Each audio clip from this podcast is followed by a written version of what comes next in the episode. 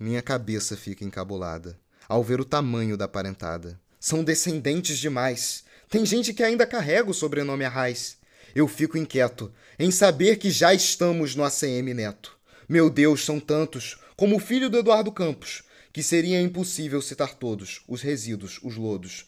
Para dizer a verdade, a política brasileira, seja em parte ou inteira, é deficiente por consanguinidade.